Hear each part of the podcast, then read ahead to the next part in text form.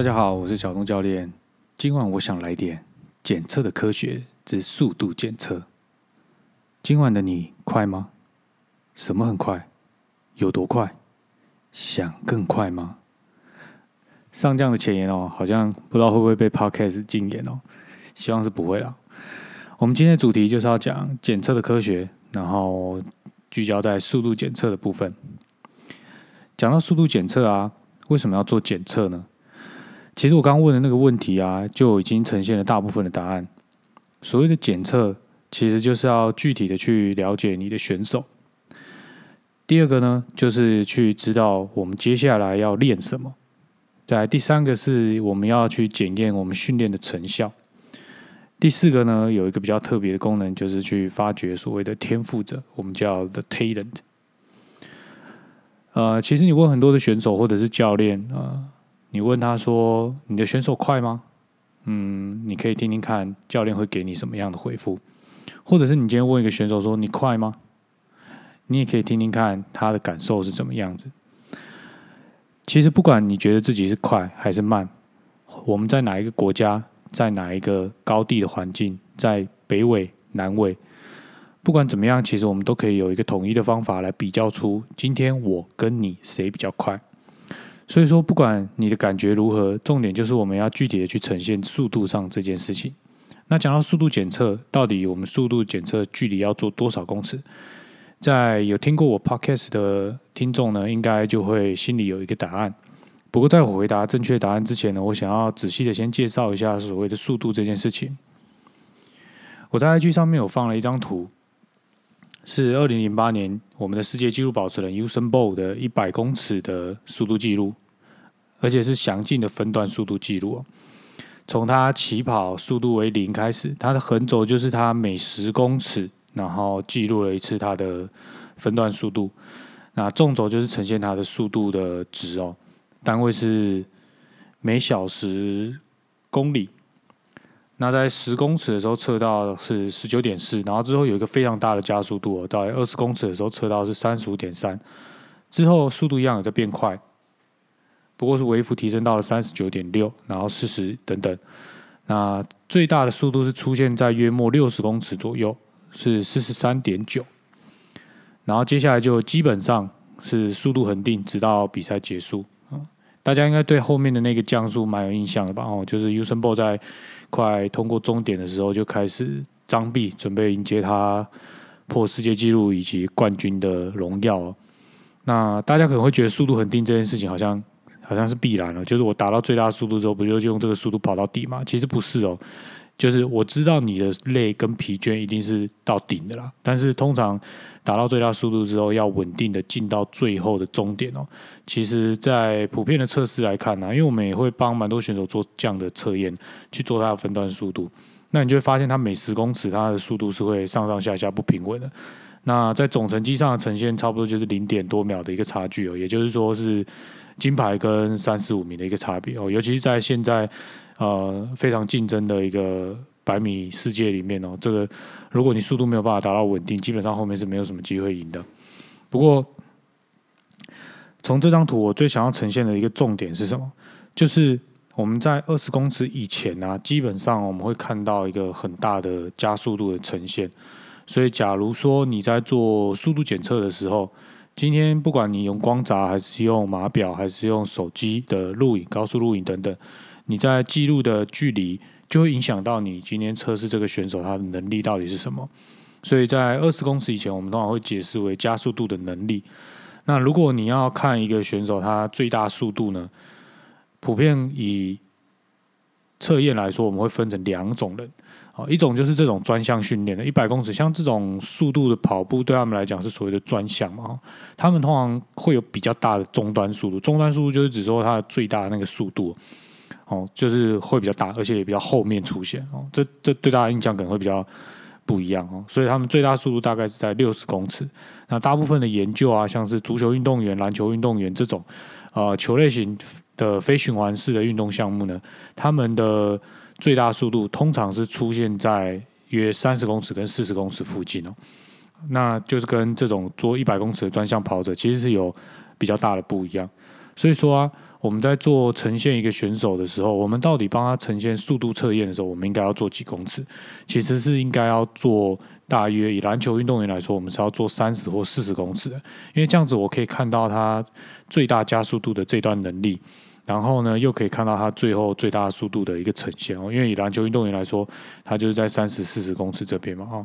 那也有的教练呢，他是比较在乎的是加速度这件事，因为篮球场上其实你不太有机会就是可以跑到你的最大速，因为篮球场全场其实从底线到底线是二十八公尺，但是有哪个球员会从底线到底线？应该也不太会有，因为每个人位置，不管是后卫、锋线、中锋，他们其实都会有自己移动的空间，基本上不太会底线到底线哦，通常都会比底线到底线再短一点，也就是说，它其实会比二十八公尺再更短，所以基本上是不太会跑到三十公尺这个最大速度出现的时候，所以对有些教练而言，他检测的速度就会用在二十公尺，那去看加速度这个部分，那你说这样可不可以呢？其实也是可以，所以今天。录这一集 podcast 呢，最重要就是要让大家去详细的理解说每一个距离它所代表的意义是什么。那你如果只测加速度，你就可以用来回到我刚刚讲的那个四个重点。第一个重点是了解你的选手能力，所以你可以了解到他的加速度能力。那另外一个呢，你可以看得出来他缺不缺乏加速度或者是最大速度这个能力。那你可以决定你要练什么。哦，那当然你会搭配，譬如说重量训练等等其他的能力去综合性的去做一个考量，然后再去给他训练的建议跟处方。但最重要的是你要去检验他训练的成效嘛？哦，我们都希望我们透过训练之后，我的选手他爆发力更好，他冲刺的速度更快，他快攻永远快人家一步，永远让人家追不上他，没办法打火锅变成犯规，或者是。防守的时候永远比别人快一步，然后他永远在前面是制造出的进攻犯规，而不是阻挡犯规，或者是他移动动位的时候比别人快一步，他有个更好的空档可以接球投篮，做成一个完整的出手动作，就跟他练习一样。所以说速度是一件非常重要的事情。那假如我今天测试是二十公尺，我希望他有一个比较好的加速度能力，那我就希望通过我这个训练方法之后，我的后侧这个加速度的这一段应该要能够解决，但是。大家都知道，就是如果我今天有一个比较好的最大速度，相对来说，我也比较有可能把我的加速度练得比较好。好，大家应该可以比较容易想象，就是说，把我图上的这张图，就是做一个水平的平移，向上平移哦。就是我的终端速度如果比较大，那我的加速度呢，应该也会比较好哦。这个应该是蛮容易理解的啊。所以说，篮球员需不需要最大速度？其实。不算是完全不需要，但也不能说很需要，因为就像我刚刚讲，他在篮球场上并不会跑到这么长的距离，所以他基本上在篮球场上是不会呈现出这个能力的哦。但是我们不能因为从这个角度来说，他就不需要练最大速度。所以为什么我说啊，有些人可能看过我之前的一些呃文章啊，或者是一些说明，就会说，哎，那为什么篮球员从这张图为什么要测速度测到三十公尺呢？如果篮球员是一个小于三十公尺的场地的话，它是不是只要测二十公尺就好？但问题是，如果你只测到二十公尺哦，你可能就没有办法找到很靠近这个选手终端速度的位置，所以你会不知道说他是加速能力不好，还是因为他本身最大速度就比较小，导致他的加速曲线没办法这么陡。这样大家应该可以分出来这两个差别哦，一个是我加速不好。一个是我最大速度不好，相对来说我本来就不会加的这么快，因为我的顶峰比别人还小哦，所以说这是两个截然不同的概念啊，大家都应该呃要有所区别。那为什么这有所区别呢？因为这个就要影响到我后面讲的事情哦，就是说我们对应的每一种能力啊，其实它都会有相对应的一些训练。那这些训练呢，就是用来解决你的问题的，譬如说。啊，我举例的某种能力，譬如说像启动速度啦、哦加速度啦、最大速度啊、速度恒定啊，哦，他们是不同的能力嘛。那不同的能力就会有对应到它不同的训练。所以，譬如说三十公尺，它是针对于最大速度哦，球篮球员的最大速度做训练，然后跟加速度做训练哦，它可能会对应到比较多的能力哦。那六十公尺，它可能是最大速度的一个训练。那像间歇跑，它可能就是针对速度恒定的训练。那下面激励呢？哦，它可能是跟启动速度、最大激励跟启动速度比较有关系。那快速力量可能跟加速度比较有关系。那我们就会知道说，每一种训练，某一种训练，它会对应到某一种能力。那相对我今天要改善某一种能力的时候，我就要回头分析它到底是缺乏哪一种训练嘛，对吧？哦，那当然重量训练我这边特别框起来，就是说。有时候动作设计跟选择也会跟你的训练效果有关系。比如说深蹲跟臀推对于加速度的影响，它其实就是不一样。哦，那这个主题我们之后有机会我们可以再来讨论。哦，所以我自己回到我们自己的这个话题里面，就是说。在做速度训练的时候，我们为什么要做这些检测？因为我们要知道我们的选手他缺的是什么。所以说，你做检测做到二十公尺，O 不 OK 也 OK。你的检测做到三十公尺，O 不 OK 也 OK。但重点是教练你本身你要能够知道说，你用什么方式去评估你这个选手他今天缺乏的是加速度，还是次大速度，还是最大速度？哦，有什么问题？就是在速度的这个层面。那当然之后我们还会介绍其他的检测，包含像是力量型的检测啦、耐力型的检测。只要我们把所有的检测都完整的做完，那教练对于这样的测验都有一定程度的了解之后，其实就可以很仔细的去分析说，这个选手他到底缺乏能力是什么？哦，这件事情是比较重要。那回过头来刚刚讲的那个后面哦，就是最大速度跟速度恒定，它其实跟速度不能说完全没有关系，但是它可以把那个速度恒定在那边。最重要还是跟耐力比较有关系。所以说。篮球员既然连三十公尺都跑不到最大速度，他有需要去训练到后面的那个速度恒定能力吗？哦，其实从研究上来看，跟实物上来看，我们都是觉得不需要的哦。不过这件事情要突破大家观念，可能会比较不一样，因为毕竟篮球场上在打篮球的时候还是会非常累、非常喘嘛，而且脚也会没力，就跟你跑完一百公尺全力跑完一样，那种感觉很像。所以很多人会觉得这两个训练理所当然是有相关的。不过我要这样讲哦。你今天叫一个很会打网球的网球选手跑来打篮球，他也会觉得非常非常累。哦，那你叫一个很会打篮球的篮球选手，他忽然跑去打网球，他也会觉得非常非常累。而不是都要跑来跑去吗？哦，为什么会这么累嘞？哦，那我要讲哦，就首先那个对手，我们都把它设定在中高强度就好。哦，如果是这样的概念哦，当然这样听起来有点不科学。不过大家可以试着去做看，就是你应该可以感觉到你并没有呃非常的。特别怎么样？然后，但是你在打一个你不熟悉运动的时候，你就会非常非常困扰，呃，非常困难，而且非常的疲倦。原因是因为你不知道什么时候要预做什么动作。你先精通一项运动的时候，你会预判，所以你会知道说你什么时候出力，什么时候放松。所以这个肌肉放松出力、放松出力的这个循环的，呃，一个非循环的过程，它其实就是导致你身体会不会过度的疲劳的。哦，那如果回到篮球，我们再讲一个例子，大家一定很熟悉。当你今天跟一个比较强的队伍在打的时候，你都频频发生失误，或者是被他压制着，那你永远都是对方已经跑了，然后你才追他。哦，那对方忽然停下来，你才忽然急刹下来，然后马上再折返去追他。所以，当你这种急刹急停，然后转折追跑的这种动作太多的时候，你的打球就会变得非常累。那你说你隔天在跟一个比较弱的队打的时候，你还会这么累吗？其实你体能应该在跟前一天不会差距太大，但为什么当对手不一样的成绩的时候，就会让你？变得这么困扰呢？原因是因为身体的节奏不同，所以说肌肉收缩的节奏也会给身体带来压力。还有你平常擅长使用的那些肌肉也不一样，它也会给你身体不一样的压力。所以如果纯粹只是说用很累的这种感觉去连接训练，那当然你就会很有可能会练到不属于你这个运动专项需要的那个能力。好，那我们刚刚还有提到，就是说为什么要做速度检测？因为做检测有一个很重要的事情，就是我们要找到我们这个国家的天赋者。哦，我们 training for win，win the championship，就是为了要训练得到胜利嘛，然后胜利进而赢得冠军嘛。那为什么要找到天赋者？因为在国中层级的冠军是冠军，但是最终我们要追求的就是奥运赛场上。或者是职业赛场上那个最终的冠军嘛？哦，那那个冠军有多难？那个是聚集了世界上最有天分的一群人，而且又非常的努力，接受非常厉害训练的一群人。所以啦，不仅要有非常训厉害的训练，还要非常努力的训练之外，你还要找到一群天分非常好的人，这样才有办法在这个赛场上做竞争。OK，所以说透过检测呢，你可以精准的找出来。哦，那些有天分的人到底在哪里？哦，而不是凭感觉。哦，这个事情我就要特别讲一下。像澳洲 Australia 的运运动训练中心 AIS 哦，Australia Institute of Sport，大家应该对这个中心比较熟悉哦。他们其实下面有一个叫 NTID 的计划，The National Talent Identification and Development Program。这个 program 在干嘛呢？哦，就是它会针对澳洲的顶尖运动员，他们都会把它抓起来嘛。哦，譬如说以台湾来举例好了啊，HBL 的甲组是台湾。篮球最高殿堂的高中的篮球最高殿堂，那他就会把高中的这些顶尖球员全部来去做一些同样的测试，譬如说什么身高啊，硬体的话就是身高啊、体重，然后臂展哦，这些跟他的运动比较有关系的。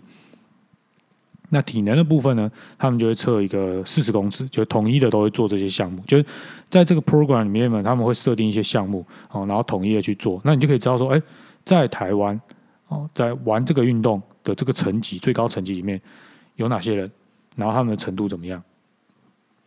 那相对的，如果今天你可以想象一个状况，就是呃，台湾前几年应该。呃，遗嘱身上来最有名的球员应该算是曾祥军吧？哦，应该算是吧？哦，我也不确定哦。不过因为我刚好在亚青的时候带到他，我对他印象真的非常深刻。然后因为我平常就有做检测的习惯嘛，所以当我看到他的时候，我第一次帮他做检测，我基本上就判断他的体能条件在我们台湾的至少以我的数据上来看呢，他是在百分之十啊，前前十趴的球员。所以我那时候看到这个数据，我就可以知道说，哎，虽然我以前没有带过这个球员。但是我看这个数据，我就觉得，哎，他很有机会哦。那但是很有机会，只体能上有机会啊。哦，毕竟篮球相较于其他运动项目，比如说像田径一百公尺，它可能更取决于他的体能的训练状况。然后，但是像篮球，它的战技术也是占据的成分非常非常的高，所以不能说纯粹看体能就说他有没有机会。但是像在澳洲的这个 NTID 的这个计划，它就是说。我们当然知道战技术很重要啊，但但是如果他的体能没有一定的水平的话，其实他的训练上在起跑线上就很容易输别人嘛，哦，所以他们就是借用透过这样子的计划呢，去建立了他们自己的模型跟模组。那除了基础的测验呢，还会有一些专项的测验，譬如说像他们有呃澳洲蛮有名像划船的选手，那他们就会有针对他们划船的一些测试，譬如说呃冲刺。啊，一千六百公尺啊，哦，都有这种测试，然后用划船哦，不是不是用跑步，是用划船哦，然后去测它的桨频啊，哦，奖具啊等等，就是这种比较专项型的测试。那他们就是针对他那个专项，会有一个到两个哦，就项目不会太多，就是一两个，然后就是他们觉得很有代表性的一个项目，然后去找到说，哎，这一群人他不仅体能好，而且从这个测验来看，他在做这项运动他也蛮厉害的。那这个人就是这一群人里面要找的最厉害的小朋友嘛，哦。那相对来说，他慢慢慢慢训练上去，我们再用同样的方式去测试他，你就会再找到一群小朋友又更厉害。那这一群小朋友呢，最终就会成为我们国家队栽培的种子哦。好，这就是所谓的呃澳洲 AIS 的 NTID 的计划。所以说，呃，检测不只是测验而已，而且其实往往在呃教练跟选手或者是运动科学家之间啊，都会有一些很尴尬的问题，就是说，哎，你都做很多测验啊，但我都不知道在干嘛哦。所以我说。体验教练其实蛮重要的一件事情，就是除了你自己做测验之外，你不要只有你自己知道在干嘛。有时候你适度的也要跟学生讲哦。如果学生不想知道，那也没关系，也没办法哦，因为他不想知道。但其实在我带的训练过程当中，其实有蛮多选手他都会很好奇说：“哎，教练，我为什么要做这个测试啊？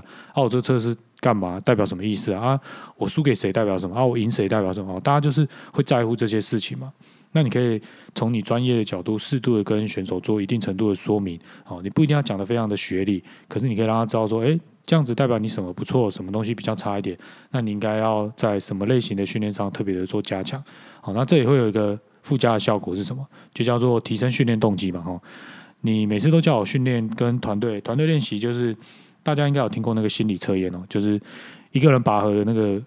测验跟一群人拔河，就把他们蒙蔽眼睛，然后拔河看他们功率的输出。所以说，一群人在拔河的时候，就会大家的每一个人的输出功率就会比较小一点。哦，这代表什么？诶，一群人搞在一起的时候，就会有人偷懒。哦，不是啊，也不能这样解释啊。哈，不过 就是事实上，你带团队型运动项目跟个人的运动项目，就是会有一点不一样了。哈，他呃，教练在控制这些球员跟训练他们的时候，的确是有一些美眉嘎嘎会呃要特别的去注意。所以说。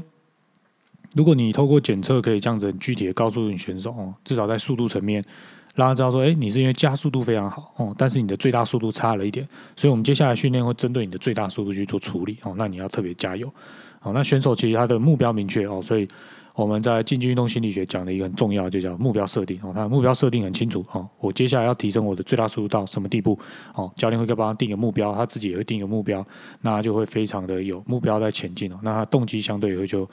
比较容易提升哦，那教练带起来也会觉得比较得心应手啊。那相反的啊，你可以跟他说：“哎，你的呃加速度不太好哦，但是你最大速度不错。那接下来我们要做的事情就是提升你的加速度的能力，好像哪一些训练是提升加速度啊？叭叭叭叭叭啊！你后面可能在课表上或者是在训练的时候可以特别提醒哦。谁谁谁，你看这个就是特别为了某一群人哦，针对加速度训练，那你们要特别加强的做哦。那其实这对小朋友来讲也是一个蛮好的一个教育哦。就除了在训练的过程当中，你也可以让他了解到说他在被做什么，而不是只他一直傻傻的做。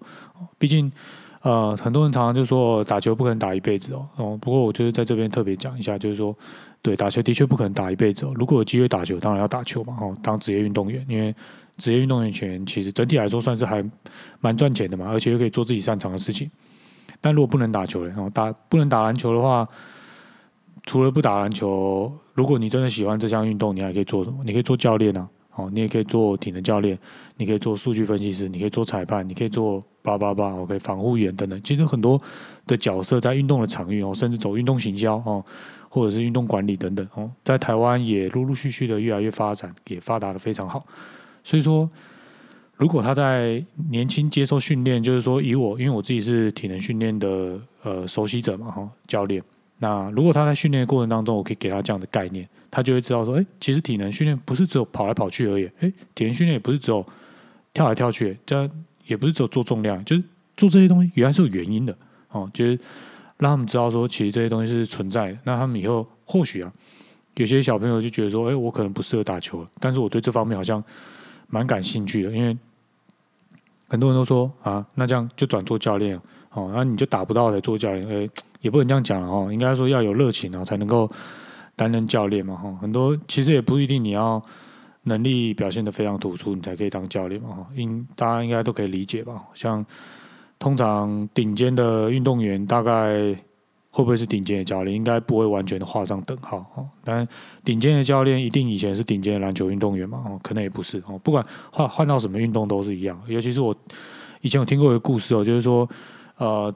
有一个游泳金牌的选手，他他的教练教他非常久，然后后来终于得到了金牌。然后有他们庆祝的时候呢，就把他的教练丢到水池里，我就发现，哇靠，教练竟然是看鸭子，教练不会游泳啊，然后才把教练救上来哈。那这件事情就真实的故事哦，那但是也是告诉我们，就说，哎，其实只要你对这项运动有一定程度的理解，而且你对这个专业是有一定的累积哦，其实你。抱持着一个协助选手的心啊，因为他就像我们刚刚讲嘛，检测我们可以知道说你有没有在一个好的起跑点跟水平上，那很有可能我就不是这么幸运，我没有在好的起跑点。但是你有好的起跑点，你不一定会遇到好的训练或者是好的规划。那假如你今天真的热爱这项运动，那你也可以从不同的角度来去协助这个好的天赋者哦，让他迈向冠军的道路上哦。训练的过程当中都是辛苦的，我们在追求冠军，也许只是一个过程，但是怎么缩短这个过程，并且竭尽全力的去追求，也是我认为竞技运动最迷人的地方。今天我们就到这边，我们下次见，拜拜。